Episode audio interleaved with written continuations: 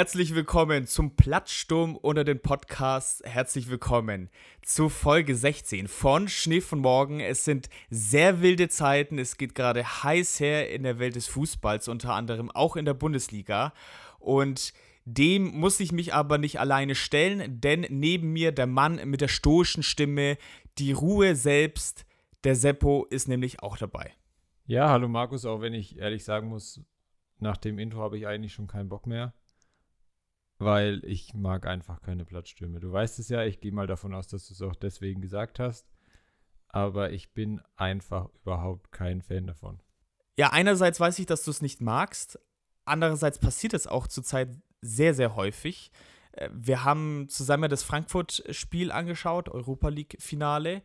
Und da haben wir schon drüber gesprochen. Ich habe gesehen, in England hat irgendwie ein Fan dem Trainer eine Kopfnuss verpasst. Jetzt ist es äh, bei Everton gegen Crystal Palace auch wieder passiert, dass dann äh, Patrick Vieira ein Fan umgenietet hat. Meiner Meinung nach völlig zu Recht, wenn man sich äh, das Videomaterial anschaut. Es ist schon krass, wie die da auch abgehen. Aber ich meine, viele Platzstimmen sind auch irgendwie unnötig, oder? Ja, also ich kann ja einmal meine Meinung dazu sagen und dann reicht es mir mit dem Thema eigentlich auch.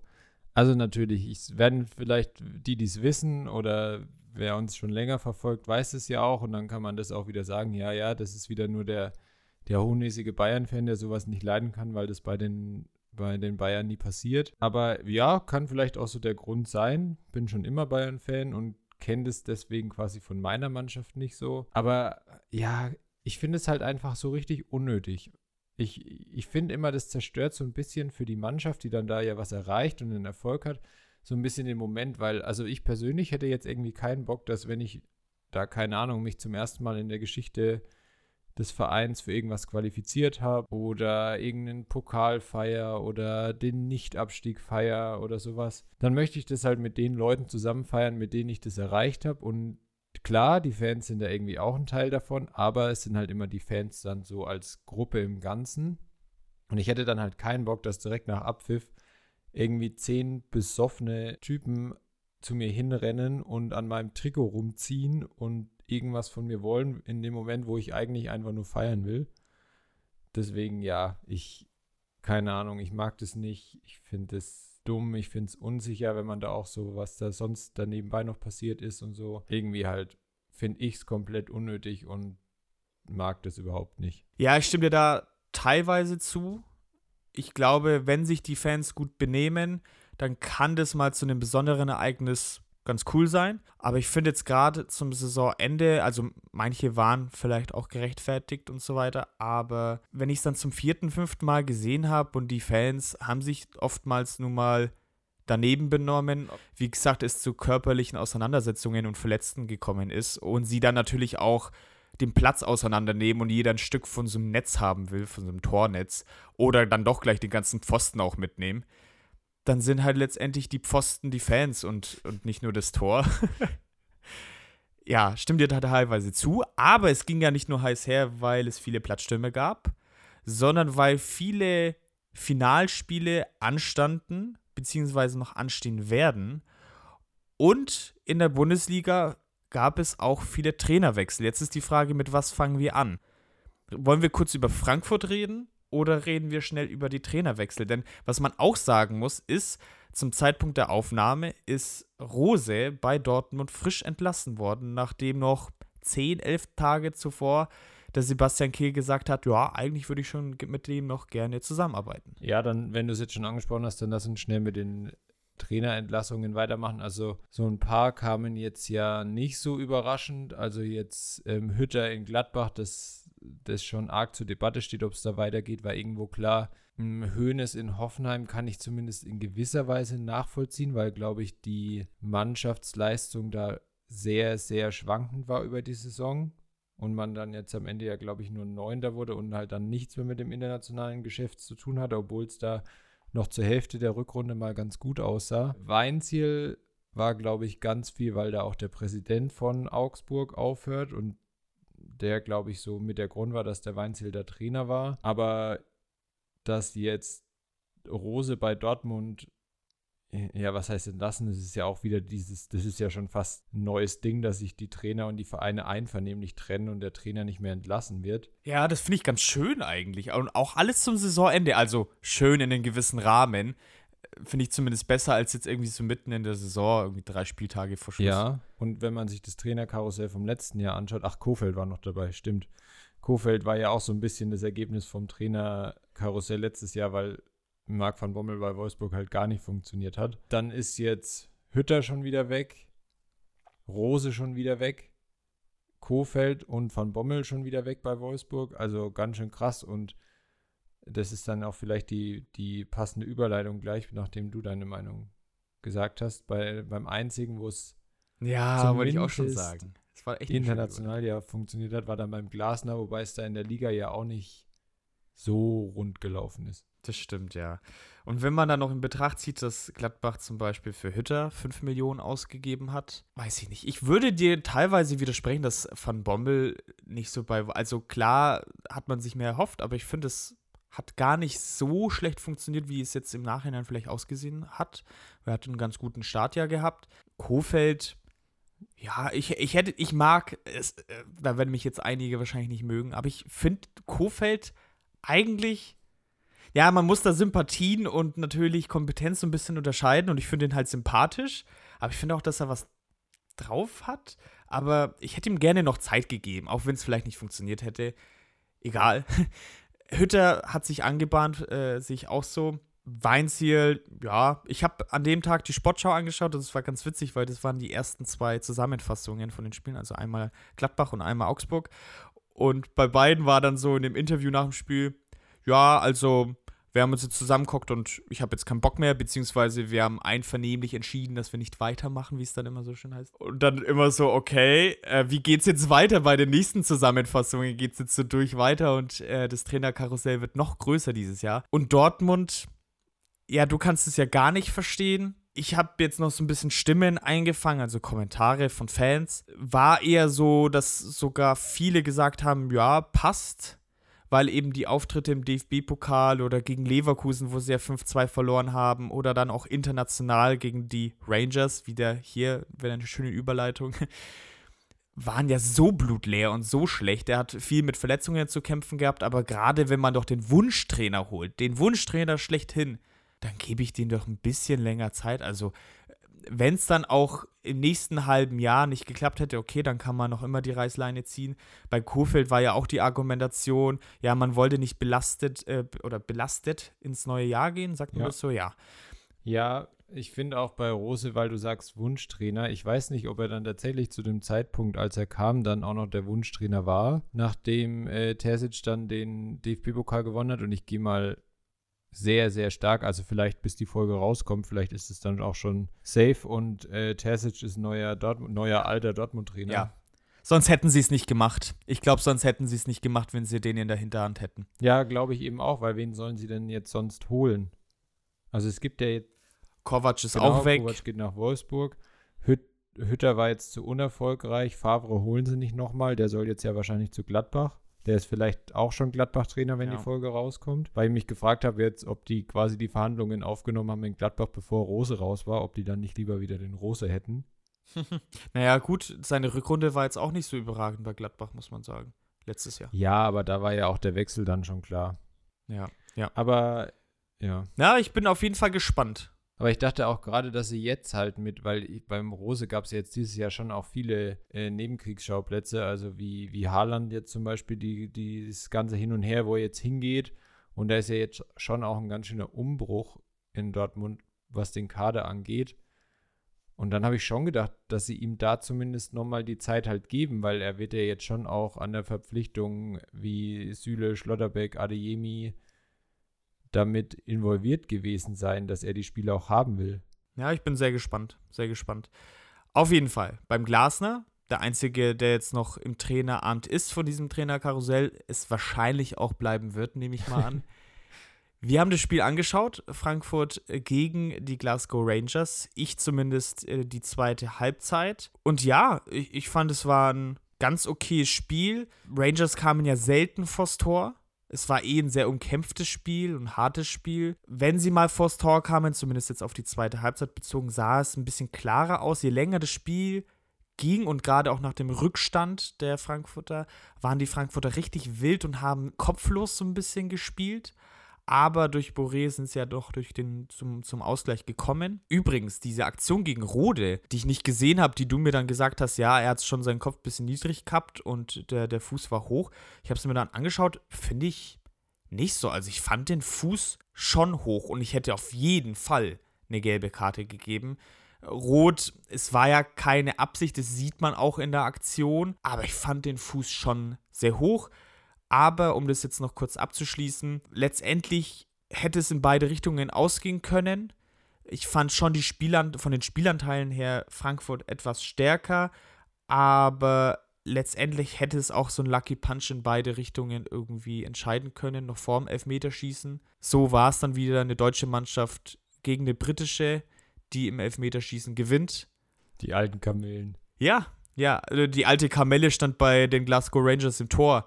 Du mit deinem Hate immer gegen McGregor, der ist nur gut. Ja, nicht schlecht gehalten, ja, aber ich dachte schon, also, wenn es jetzt auf die Torhüter ankommt, habe ich schon gedacht, dass der Trapp das auch wuppen wird, hat er auch gemacht. Nach seinen zwei Weltklasse-Paraden. Überragend! so, und jetzt darfst du noch äh, deine Meinung zum Spiel abgeben. Ja, ähm, glaube, du hast jetzt eigentlich schon alles gesagt. Ist auf jeden Fall cool, dass mal eine andere deutsche Mannschaft als die Bayern es auch geschafft hat, international mal was zu reißen. Dann bleibt es immer nicht nur an den Bayern hängen. Ist natürlich auch umso besser, dass nächstes Jahr fünf Mannschaften, also fünf deutsche Mannschaften Champions League spielen und Frankfurt dann auch noch im ersten Topf ist, also auch noch zu den härtesten Gegnern direkt mal aus dem Weg geht und damit dann ja auch acht deutsche Mannschaften international spielen werden. Also richtig gut. Ansonsten, ja, wie du gemeint hast, klar, in der ersten Halbzeit war Frankfurt schon deutlich besser. Die erste halbe Stunde hatten sie schon auch ein paar deutliche Möglichkeiten, wo es schon hätte so 1, 2-0 vielleicht, wenn viel reingeht, dann sogar 3-0 stehen könnte. In der zweiten Halbzeit, ich glaube, insgesamt im Spiel hatte Frankfurt schon noch ein deutliches Chancenplus als Glasgow, aber wie du gesagt hast, irgendwann ging halt bei Frankfurt dann eigentlich nichts mehr so richtig nach vorne alles irgendwie zu schnell, zu viele Ballverluste da. Und da, ja, da waren die, die Rangers dann schon ein Stück weit überlegen in der Defensive. Und dann sind es ja immer Kleinigkeiten, die so ein Spiel entscheiden, gerade wenn es dann ins Elfmeterschießen geht. Und ja, aber ich meine, die Frankfurter Elfmeter waren alle ziemlich brutal geschossen. Also waren schon, waren schon alle gut. Auf beiden Seiten eigentlich, ne? Bis dann Ramsey kam, fand ich beide saustark geschossen. Ja, bei Glasgow war auch so ein paar dabei. Wenn der Trapp sich halt für die andere Ecke entscheidet, dann sieht es immer sicher aus. Aber wenn der Ball halt eigentlich halb hoch dann mehr oder weniger in die Mitte geht, dann ist es auch nicht so sicher. Aber ähm, der erste oder der zweite war es. Ja, aber genau, schon. Hauptsache jetzt, äh, die Frankfurter haben das gewuppt und es war schon auch richtig geil und hatten sie nach ihrem Weg, den sie ins Finale hatten, auch absolut verdient. So, jetzt haben wir uns vorm Fußballmoment einiges von der Seele geredet. Ich bin froh, dass ich nicht der Einzige immer bin, der da noch so viel raussucht und so viel hat. Diesmal haben wir es uns jetzt ein bisschen aufgeteilt und jetzt können wir ganz ruhig beseelt in unseren Fußballmoment der Woche starten.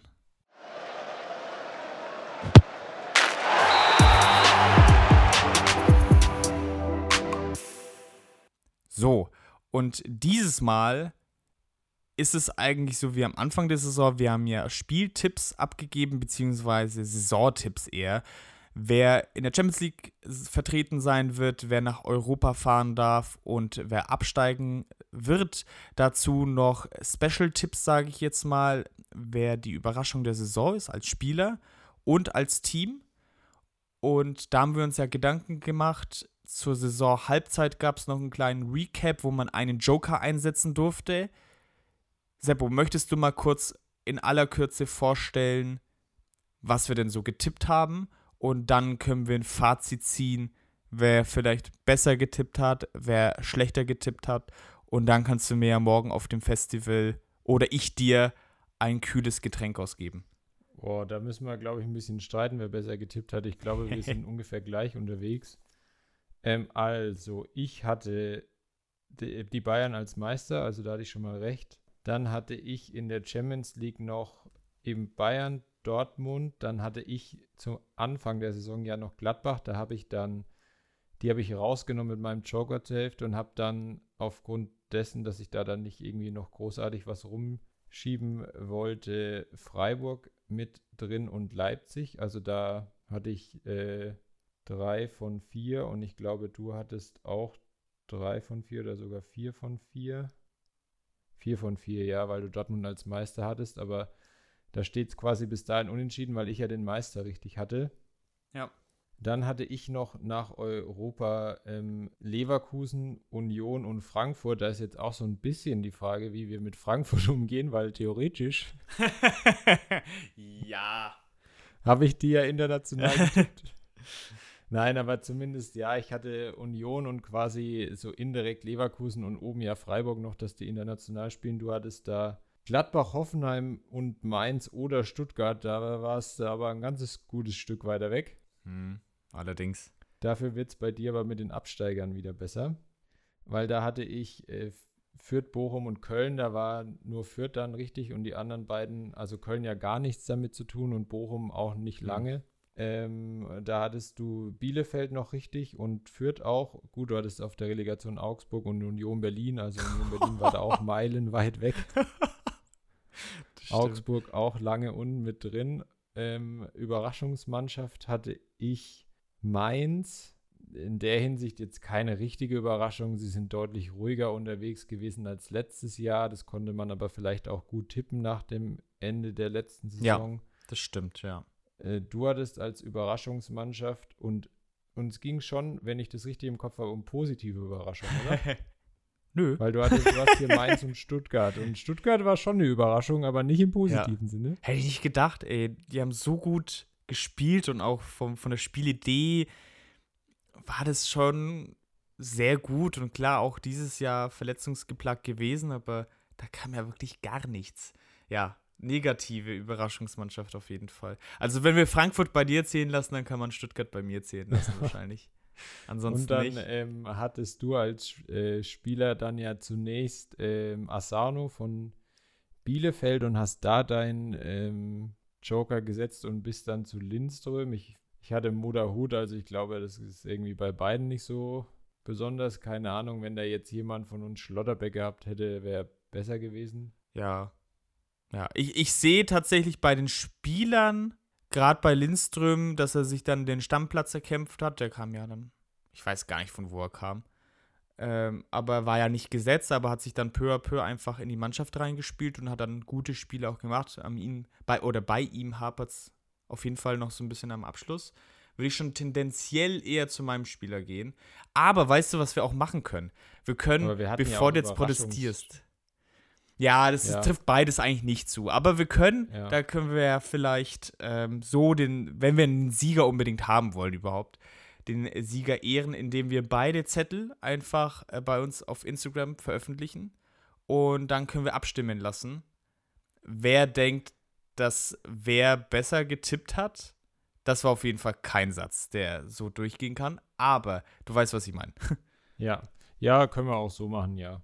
Das, das passt dann schon. Was soll ich sagen? Es liegt an euch, Leute. Es liegt an euch.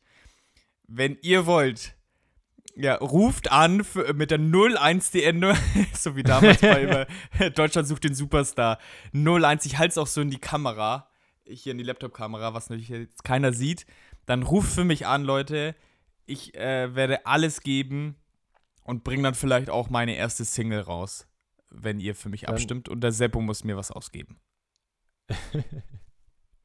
Dann äh, schauen wir mal, was da rauskommt. Wir können euch auf jeden Fall schon mal versprechen, die kommen auch nächste Saison wieder zurück, die Tipps. Und dann schauen wir mal, wie wir da unterwegs sind. Und ob wir da auch wieder in Teilen so weit daneben liegen und vielleicht zumindest mal uns bessere Spieler aussuchen als die beiden. Wobei man natürlich, das kann ich ja mal hier noch sagen, bei Lindström, dafür, dass du ihn auch noch gewechselt hast, hätte auch noch ein bisschen mehr rauskommen können. Ja, das stimmt. Wobei mit der Hut bist du ja eher auf der sicheren Seite mit einem Dortmunder, dass da mehr geht als jetzt bei einem Spieler von ja, Bochum ja, ja. oder Frankfurt. Ich, sage ja auch nicht, dass man die Spieler vergleichen muss unter uns jetzt. Ich habe ja auch gesagt, der Hut fährt mit zur WM. Das glaube ich jetzt aktuell nicht. zumindest hat die Saison dann nicht so rausgestochen, dass da die Stimmen so laut werden wie jetzt auf einmal bei Simon Terodde, was ich auch ein bisschen albern finde, aber. ja, so viel zum Fußballmoment der Woche.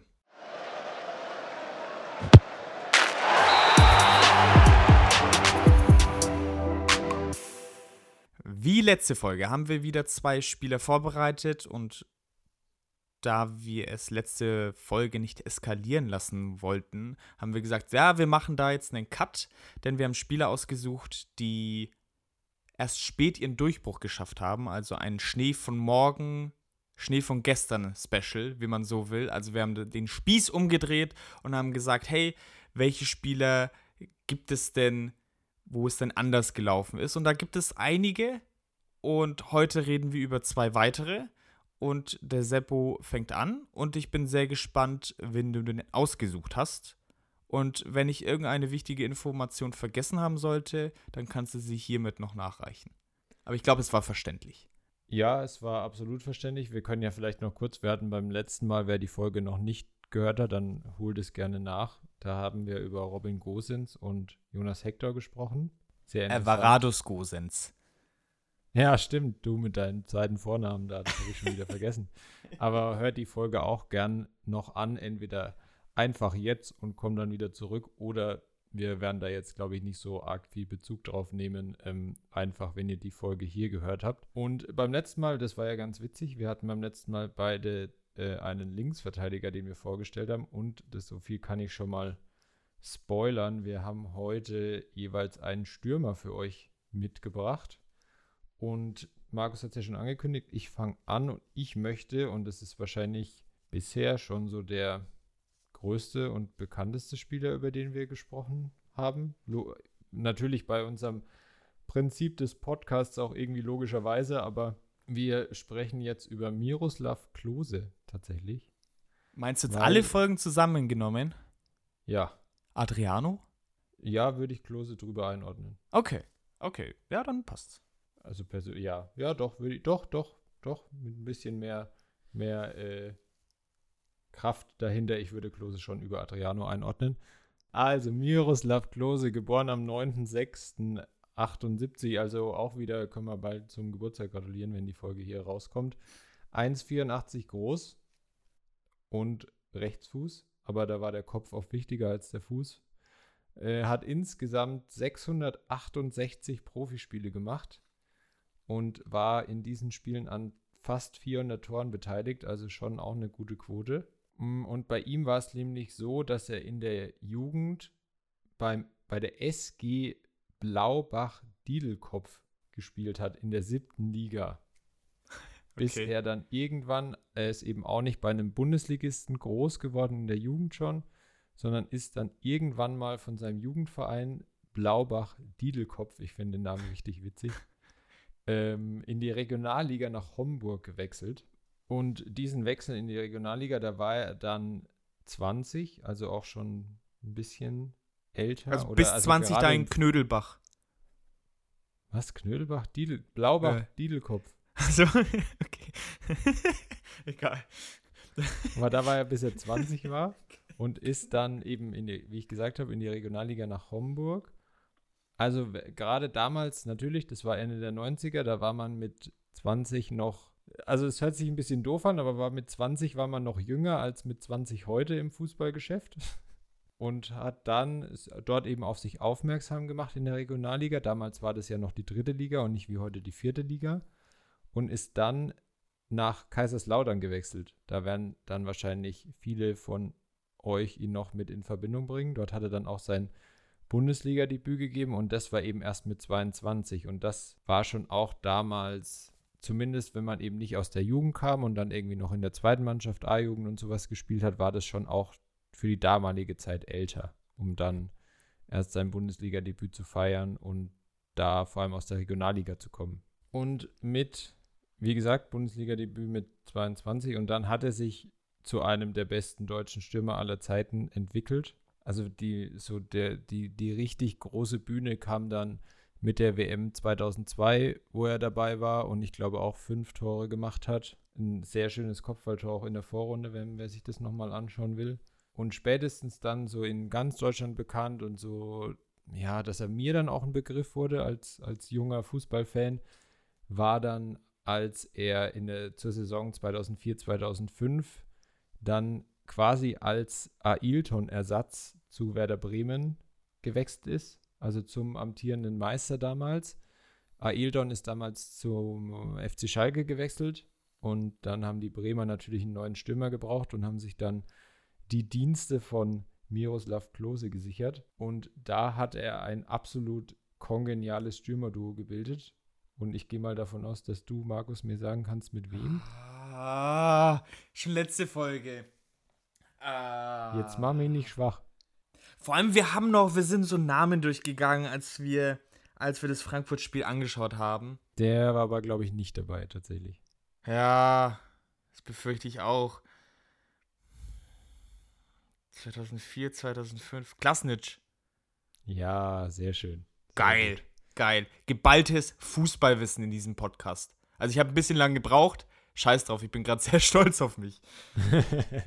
War auch dann mal ähm, Torschützenkönig der Bundesliga in Bremen und ist dann zur Saison 2007, 2008, das war nachdem Stuttgart Meister war und die Bayern dann das erste Mal so richtig, richtig aufgerüstet haben. Das war auch die Saison, in der auch Frau Ribery und Luca Toni zu den Bayern gewechselt sind. Und da war eben auch Miroslav Klose dabei.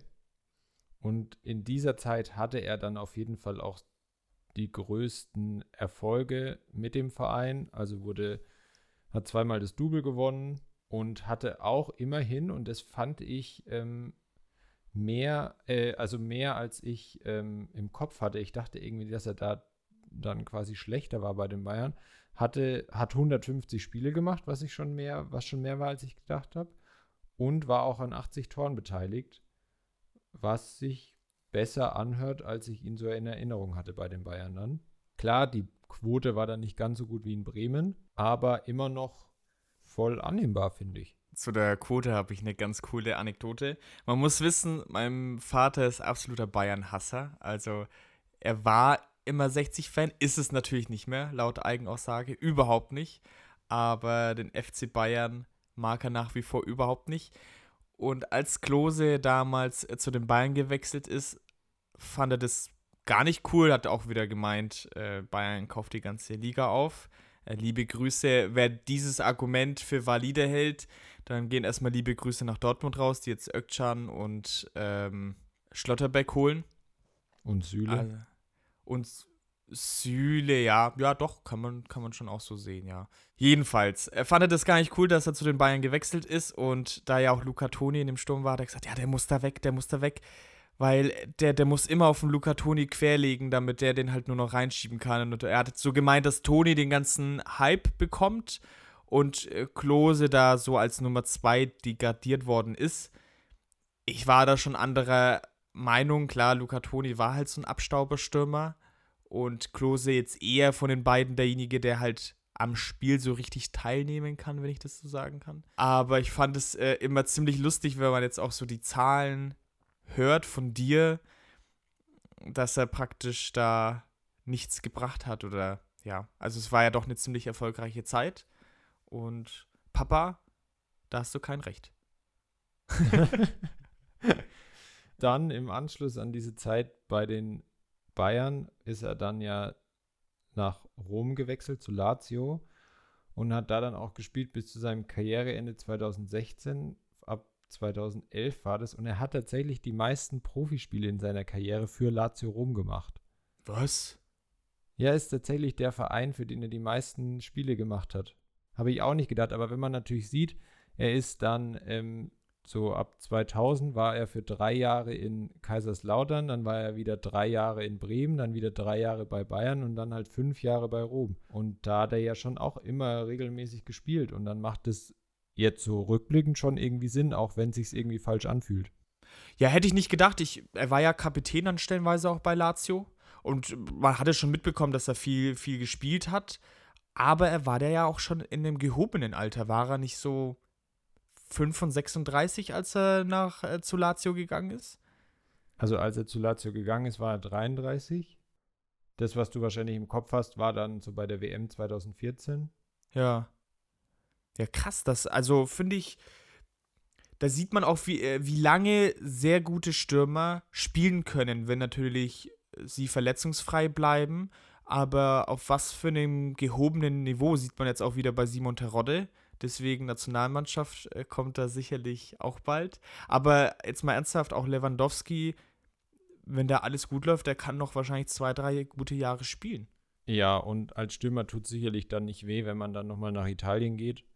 Ja, allerdings. Ist schon einfach dann vom Tempo und von der Spielanlage und wie dort gespielt wird nochmal ein bisschen was anderes als jetzt, keine Ahnung, in England oder in Spanien oder auch in Deutschland. Aber, und du hast es ja quasi passend übergeleitet mit deinem, mit der Altersfrage, die richtig großen Karriere-Highlights von Miroslav Klose waren auf jeden Fall in der Nationalmannschaft. Nicht zuletzt war er Weltmeister 2014, ist auch noch mit 16 Toren WM-Rekordtorschütze. Die hat er bei den WMs 2002, 2006, 2010 und 2014 erzielt und hat dann da ja auch im WM-Halbfinale ausgerechnet gegen Brasilien den brasilianischen Ronaldo als WM-Rekordtorschützen abgelöst. Ja, also gerade in der Nationalmannschaft, der war ja immer so ein richtig verlässlicher Stürmer, hatte dann auch, wo man gedacht hat, ja, 2014, welche Rolle findet er dann noch? Da hat dann auch, war es dann das System ja eher so, dass Jogi Löw hat erst mit mit Mario Götze als falsche Neun spielen lassen. Das hat sich dann ja so in der Vorrunde schon so langsam mit dem Spiel gegen Ghana und dann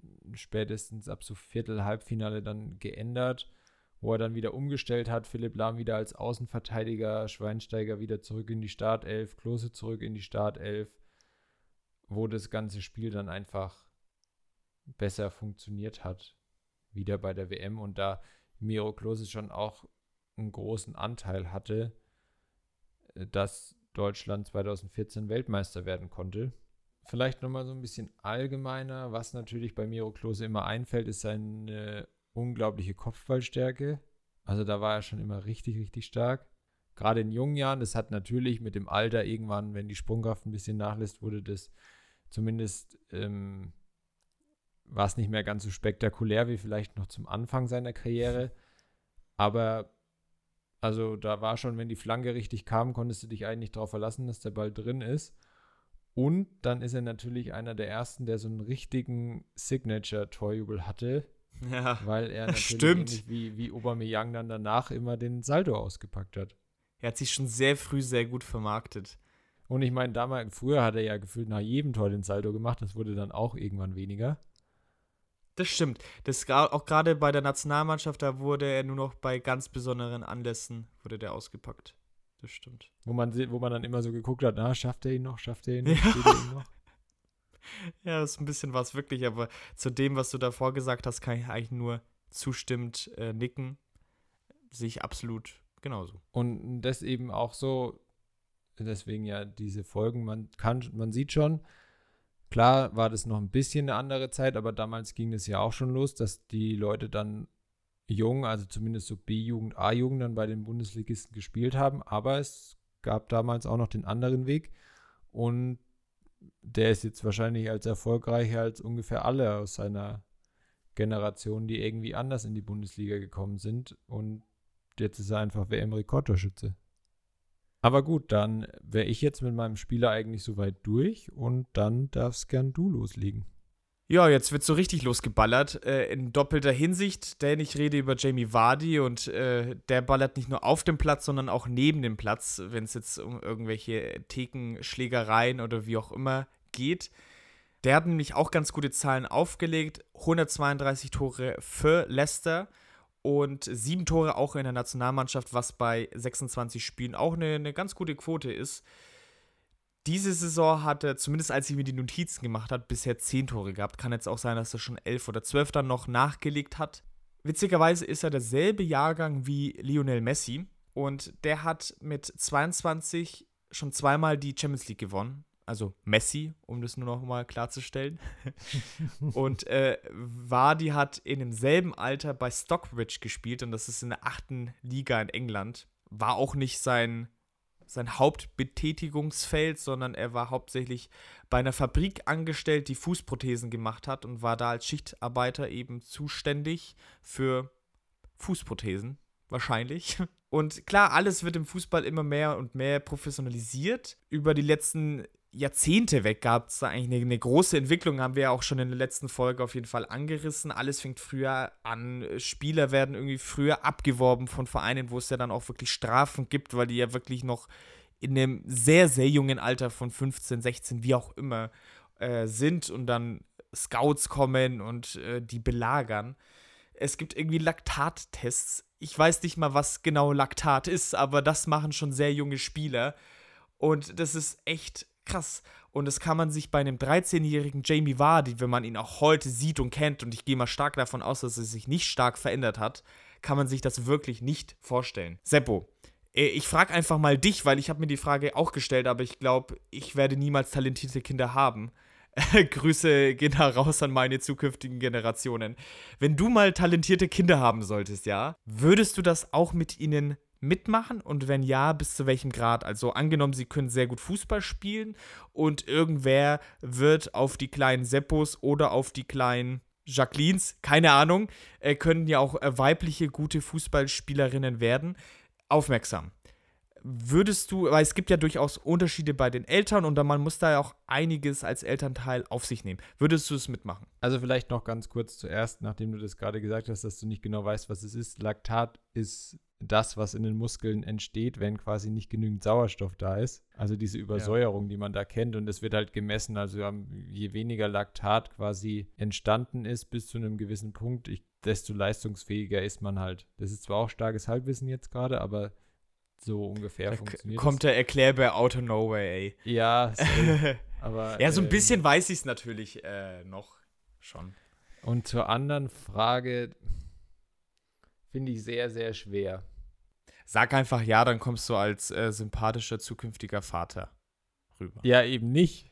Also, weil es ist ja schon, also das, was die Kinder da ja auch machen müssen, ist ja schon ganz schön extrem dafür, dass es ja nur einen Bruchteil davon schafft. Ja, verstehe. Also da muss es schon irgendwie, keine Ahnung, wie sich dann sowas äußern kann, aber da müsste sich schon ein sehr, sehr krasses Talent zeigen, damit ich da irgendwo mitgehen würde, glaube ich.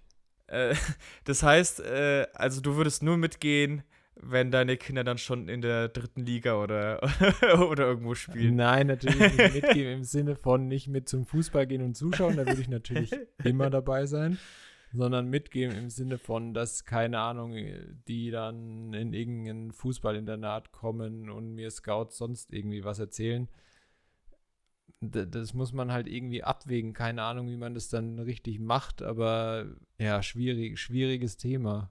Ja, ich, ich bin der Mann für die schwierigen Fragen auf jeden Fall. Ich, ich fahre einfach mal fort. Äh, Vardy, mittlerweile 15, wurde dann bei Sheffield aussortiert. Also er hat durchaus mal bei einem etwas höheren Club auch gespielt, äh, als er jünger war.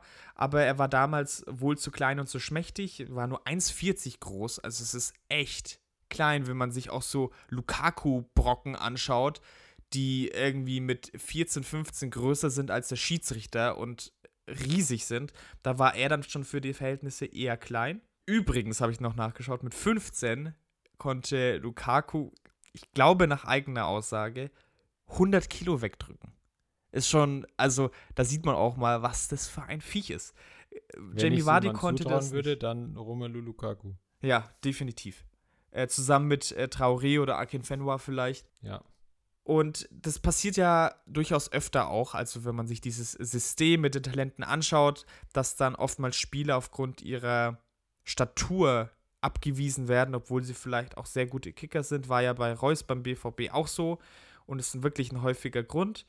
Wadi hörte da sogar mit dem Fußballspielen auf, fing dann aber eben wieder bei Stockbridge an und da hat er dann alles zerschossen, auf und neben dem Fußballplatz. Tatsächlich haben ihn auch schon die Leute damals, die ihn so kannten aus dieser Zeit, als äh, oftmals fluchend bezeichnet. Also er war durchaus so extrovertiert, wie man ihn auch heute kennt. Mit 20 dann äh, war er bei den Herren und musste ein halbes Jahr lang eine Fußfessel tragen, weil er ah, ja, bei einer ja, Schlägerei dabei war.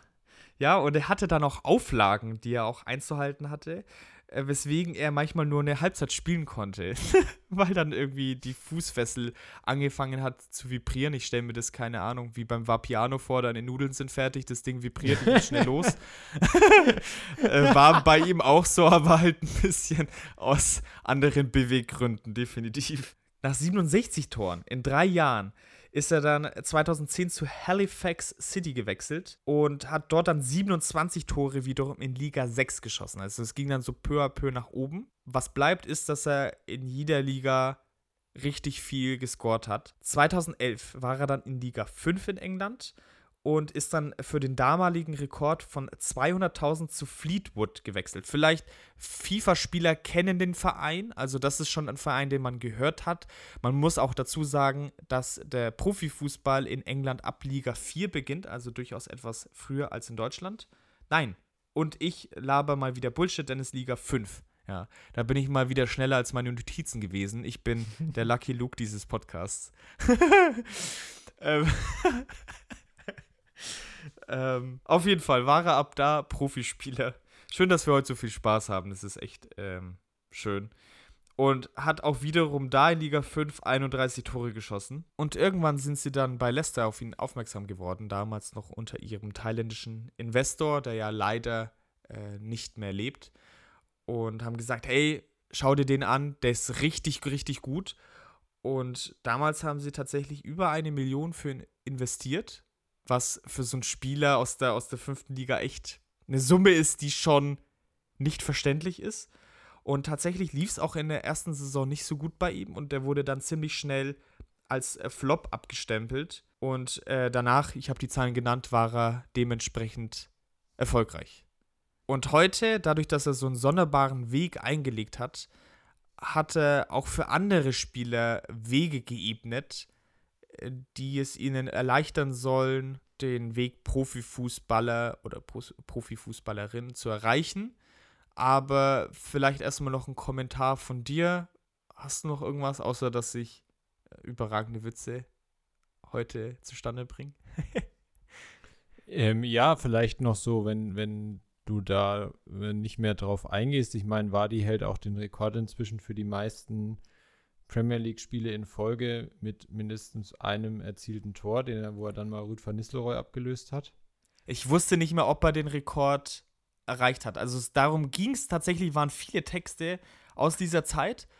Und äh, weil das so ziemlich die Saison ist, wo er am meisten noch abging, wo sie auch Meister geworden sind, richtig? Genau. Genau, Und Saison ähm, 2014, 2000, äh, 2015, 15, 2016 16. müsste ja. das gewesen sein. Ja, glaube ich auch. Und ich war mir nicht mehr sicher, ob er den Rekord erreicht hat und ehrlicherweise ein bisschen zu faul noch nachzuschauen.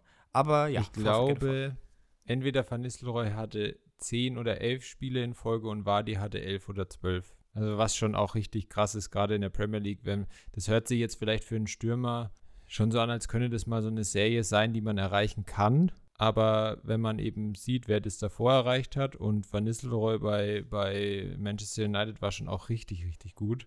Und wie lange es dann auch wieder gedauert hat, waren ja dann wahrscheinlich so um die zehn Jahre später, bisschen mehr vielleicht sogar, ist es schon, wenn man auch sieht, wer so in der, in der Premier League gespielt hat. Also ich meine, jemand wie Cristiano Ronaldo war bei Manchester United auch beim ersten Mal, als er dort war, ja auch schon nicht so schlecht. Oder keine Ahnung, Wayne Rooney, Aguero, ja. So jemand. Henri.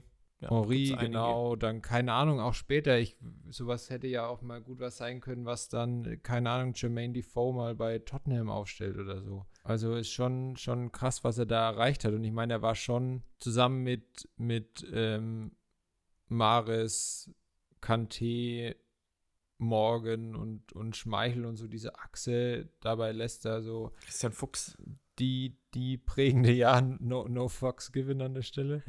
ähm, die, die prägende Figur bei der Meisterschaft von Leicester, die ja eine der verrücktesten Meisterschaften in ganz Europa ist. Definitiv. Also schon, schon krass. Und wie du sagst, wenn man das sieht, wo er dann herkommt, dass er so lange da im, im äh, Amateurbereich gespielt hat und da ja dann wirklich schon Mitte 20 war, bis er dann mal sein Premier League-Debüt gegeben hat und dann da jetzt auch nochmal über 130 Tore zu machen und auch immer ja bei einem Verein zu bleiben. Also der spielt ja immer noch bei Leicester, ist ja dann auch nicht so, dass er dann da mal weggegangen ist, sondern wurde da in Leicester dann auch noch Nationalspieler. Also das ist schon, schon richtig, richtig gut. Und er ist sich auch von der Art ja immer treu geblieben. Also ist ja noch immer einer, den man kennt, der für eine Zigarette gut ist oder sich halt ein paar Red Bull vorm Spiel reinkippt, was man so von nicht sehr vielen Spielern kennt, wenn nicht von fast keinen. Dementsprechend, ähm, ja, finde ich es auch cool, dass er einfach so geblieben ist, wie er, wie er war. Klar, dass ich ein bisschen verändert ist, ist keine Frage. Aber so in den Grundzügen kennt man ihn noch immer so wie vor fünf Jahren, sage ich mal. Ja, das auf jeden Fall. Genau, und ich habe es vorhin schon angerissen, er hat jetzt äh, eine eigene Akademie gegründet, schon äh, vor Jahren, die V9 Akademie. Und die fördern eben Talente aus Nicht-Profiligen, damit sie eben einen ähnlichen Weg einschlagen können wie Jamie Vardy. Auf der Webseite bin ich mal durchgegangen, die Namen, die so als Success dort niedergeschrieben worden sind. Bekannteste, zumindest vom Verein her, weil ich ihn vom Namen auch nicht kannte, war Sam McCullum. Wurde dann von Norwich unter Vertrag genommen und spielt mittlerweile bei den Queen's Park Rangers. Die, die Akademie an sich wurde auch als sechsteilige Serie verfilmt, also ist zumindest in England bekannter. Ich kannte sie jetzt persönlich gar nicht, bin nur zufällig drüber gestolpert, mal vor Wochen. Und Wadi ist auch seit letztem Jahr Miteigner von einem Major League Soccer Team. Und das ist der Rochester New York FC. Du hast gerade gesagt MLS-Team, aber die spielen ja nicht in der MLS. Nee, da hast du recht aber seit 2020 stellt sich die MLS breiter auf. Und ich weiß jetzt nicht, ob es dazu zählt, du kannst mir noch immer widersprechen. Sie treten nämlich in der MLS Next auf. Das ist äh, praktisch, also muss ich vielleicht ein bisschen weiter ausholen. Es gibt äh, nämlich noch die MLS Next und die MLS Next Pro. Das sind äh, zum einen Jugendakademien, die gegeneinander spielen und in der MLS Next Pro, da spielt dann Rochester mit. Äh, da spielen entweder zweite Teams mit von der MLS oder so Independent Teams. Und da sind sie, da sind sie eben dabei. Ja, okay, das ist so wie die G-League in der NBA. Ja. Also, glaube ich. Ja, aber es ist dann trotzdem kein richtiges MLS-Team, würde ich sagen.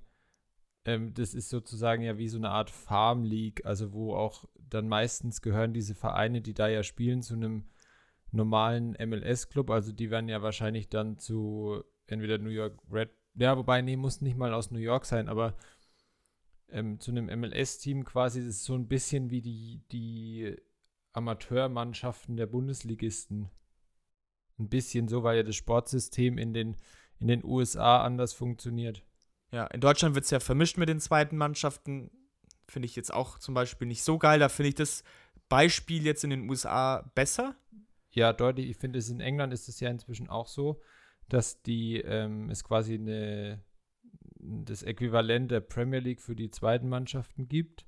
Und das fände ich eigentlich, ähm, könnte man ja auch auf alle Ligen runterbrechen, dass du auch, keine Ahnung, in sowas wie der ähm, Kreisliga in Deutschland dann quasi eine Parallelliga hast, wo die ganzen zweiten Mannschaften dieser Vereine dann halt gegeneinander spielen. Ja, ja. In Spanien ist es ja unter der Hinsicht noch mal krasser, weil ja auch die zweiten Mannschaften bis in die zweite Liga aufsteigen können. Bei, äh, in Deutschland ist es ja bloß dann bis zur, bis zur dritten. Jedenfalls äh, ist da Rochester als Independent-Team, also jetzt nicht als, als Farm-Team von einem anderen MLS-Club dabei. Und da geht er eigentlich mit demselben Prinzip ran, wie schon in seiner Akademie, dass er versucht, eben junge Spieler zu fördern. Und ich finde dieses ganze Konstrukt in der MLS, man sieht ja schon auch immer mehr nordamerikanische Talente spielen in Europa und die Talente sind echt immer größer und ich glaube, langsam, wenn man, wenn die Entwicklung so weitergeht zumindest, muss man sich vielleicht von den Gedanken verabschieden, dass die MLS jetzt nur eine Liga ist, äh, in denen dann die Spieler ihren Abend, ihre Karriere verbringen, sondern dass da auch echt gute Talente zutage gefördert werden. Und ja, finde ich sehr respektabel diese Entwicklung, aber auch sehr respektabel von Jamie Vardy eben, dass er auch andere Spieler fördert und dieses Raster, was wir auch schon in der letzten Folge so ein bisschen gesagt haben, dass da viele durchfallen und dass du dann halt nicht mehr reinkommst heutzutage, dass das ja vielleicht so ein Nachteil ist. Und dem wirkt er ja so ein bisschen entgegen, wenn ich das alles richtig verstanden habe, weil er eben diese Spieler, die mal in dem Raster waren, wie auch immer, wieder auffängt und versucht eben, sie da oben an die Spitze irgendwo hinzubekommen. Finde ich sehr, einen sehr schönen Gedanken. Ja, auf jeden Fall. Kann ich dir eigentlich nur zustimmen. So, damit äh, haben wir unsere Spieler abgehandelt. Das soll es jetzt erstmal gewesen sein. Wenn wir nochmal zwei Spieler zutage fördern, können wir nochmal ein Part 3 definitiv daraus rausmachen. Der Simon hat mir auch geschrieben, ein guter Freund von mir, dass äh, Dixon Adiyama von ähm, Fürth auch relativ spät erst zur vierter Mannschaft dazugestoßen ist und äh, glaube ich noch bei uns in der Gegend vor ein paar Jahren gespielt hat, unterklassig. Wäre vielleicht auch mal ein ganz, ganz cooles Beispiel. Ich würde mich auch freuen, wenn wir mal einen Gast in der Folge haben können. Ist es nicht der, der damals, also letzte Saison für zum Aufstieg geschossen hat und irgendwie ein Jahr davor oder zwei Jahre davor noch irgendeine Mannschaft in der in die Bayernliga oder sowas geschossen hat? So war die Story, glaube ich. Aber fürs Erste soll es das gewesen sein, auch für diese Folge definitiv. Denn wie immer sagen wir auch jede Folge, wir haben auch schon lang genug geredet, ne? Und das gilt auch äh, für heute wieder. Und jetzt haben wir, glaube ich, auch genug geredet für diese Saison, weil passend quasi wie die Bundesliga, so werden wir das jetzt auch machen. Wir machen für uns so eine kleine Sommerpause quasi die nächsten, wenn die Folge rauskommt, so ungefähr acht Wochen werden wir dann nicht mehr zu hören sein und kommen dann quasi pünktlichst zur neuen Bundesliga-Saison. Also die geht am 5. August los und die nächste Folge von uns wird, sollte alles glatt laufen, am 4. August rauskommen. Und damit machen wir ja die Folge heute auch in gewisser Weise rund, weil da starten wir natürlich auch dann direkt wieder mit unseren Bundesliga-Tipps. Oh ja, stimmt. Ja, schön. Das ist ein sehr schöner Bogen. Ich hoffe, euch hat es gefallen und ich hoffe, dass man bei mir im Hintergrund nicht den Regen hört, denn es fängt wieder an zu stürmen. Das passt ja irgendwie auch wettertechnisch. Ich habe angefangen, äh, dass es sehr stürmisch und sehr warm wird und jetzt gewittert es und äh, kühlt es ab. Das heißt, äh, wir sollten jetzt diese Folge beenden. Wir bedanken uns immer ganz herzlich bei euch äh, fürs Zuhören. Ihr hört uns jetzt im Optimalfall fast schon ein Jahr tatsächlich, Seppo. Wir werden bald eins. Ist das nicht schön? Ich glaube, in der Pause werden wir eins. Da müssen wir vielleicht irgendwas nachholen. Ich habe mir auch überlegt, äh, dass wir vielleicht mal äh, selber oder auch mit ein paar ZuhörerInnen ein äh, Seppo und Markus Bingo-Spiel machen können denn äh, so wie ich es vorhin auch gesagt habe, äh, diese, diesen Satz, äh, ja, die Folge schon weit vorangeschritten, habe ich auch letzte Folge mal gesagt, haben wir, glaube ich, ja mehr so Sachen, die wir immer sagen oder sehr oft solche Floskeln verwenden oder einzelne Wörter. Ich glaube, da könnte man vielleicht auch ein Spiel draus drehen, so ein Bingo-Spiel, mal gucken. Alter, es geht ab bei mir. Lecco mio. Jedenfalls, äh, ich habe schon gesagt, wir bedanken uns. Lasst uns gerne in den Bewertungen da. Ich habe letztens bei Spotify gesehen, wir haben schon 10 Bewertungen, so Sternebewertungen. Und wir wurden, glaube ich, auf 4,9, 4,8. Das ist doch ganz gut. Weil bei 5,0, das wäre auch, das ist so wie bei Amazon, dann sieht es aus wie so ein Fake. So ist es äh, ziemlich realistisch und es ist trotzdem eine sehr gute Bewertung. Vielen Dank äh, an euch alle und dann hören wir uns nach der Pause. Und äh, Seppo, ich gebe dir nochmal die abschließenden Worte. Ja, Markus, du hast jetzt eigentlich schon alles gesagt. Da fällt mir eigentlich auch gar nichts mehr so richtig ein. Ähm, wie du gesagt hast, wir, wir können ja beim nächsten Mal noch ein bisschen feiern, wenn wir dann eins sind. Ähm, Bewertungen hast du auch schon gesagt, also hast eigentlich schon alles rausgehauen. Dann hoffen wir mal, dass du jetzt nicht untergehst. Ja, es hagelt. Ich hoffe, dass ich jetzt auf dem Heimweg nicht nass werde. Es sieht aber in Ansbach noch ganz gut aus. ähm, und dann hören wir uns beim nächsten Mal wieder pünktlich zur neuen Bundesliga-Saison. Genau, Leute. Immer schön trocken bleiben, ne? Tschüss.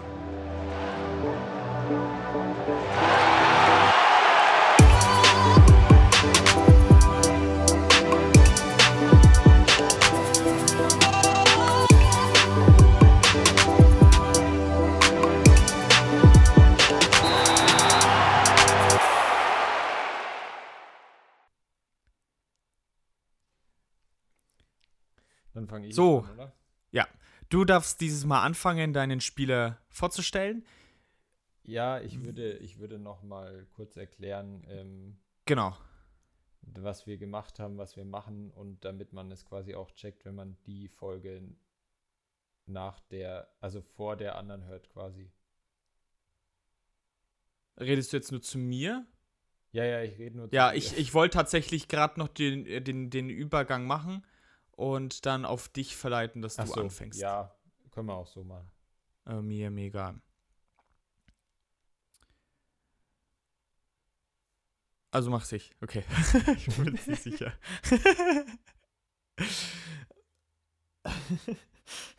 Stille.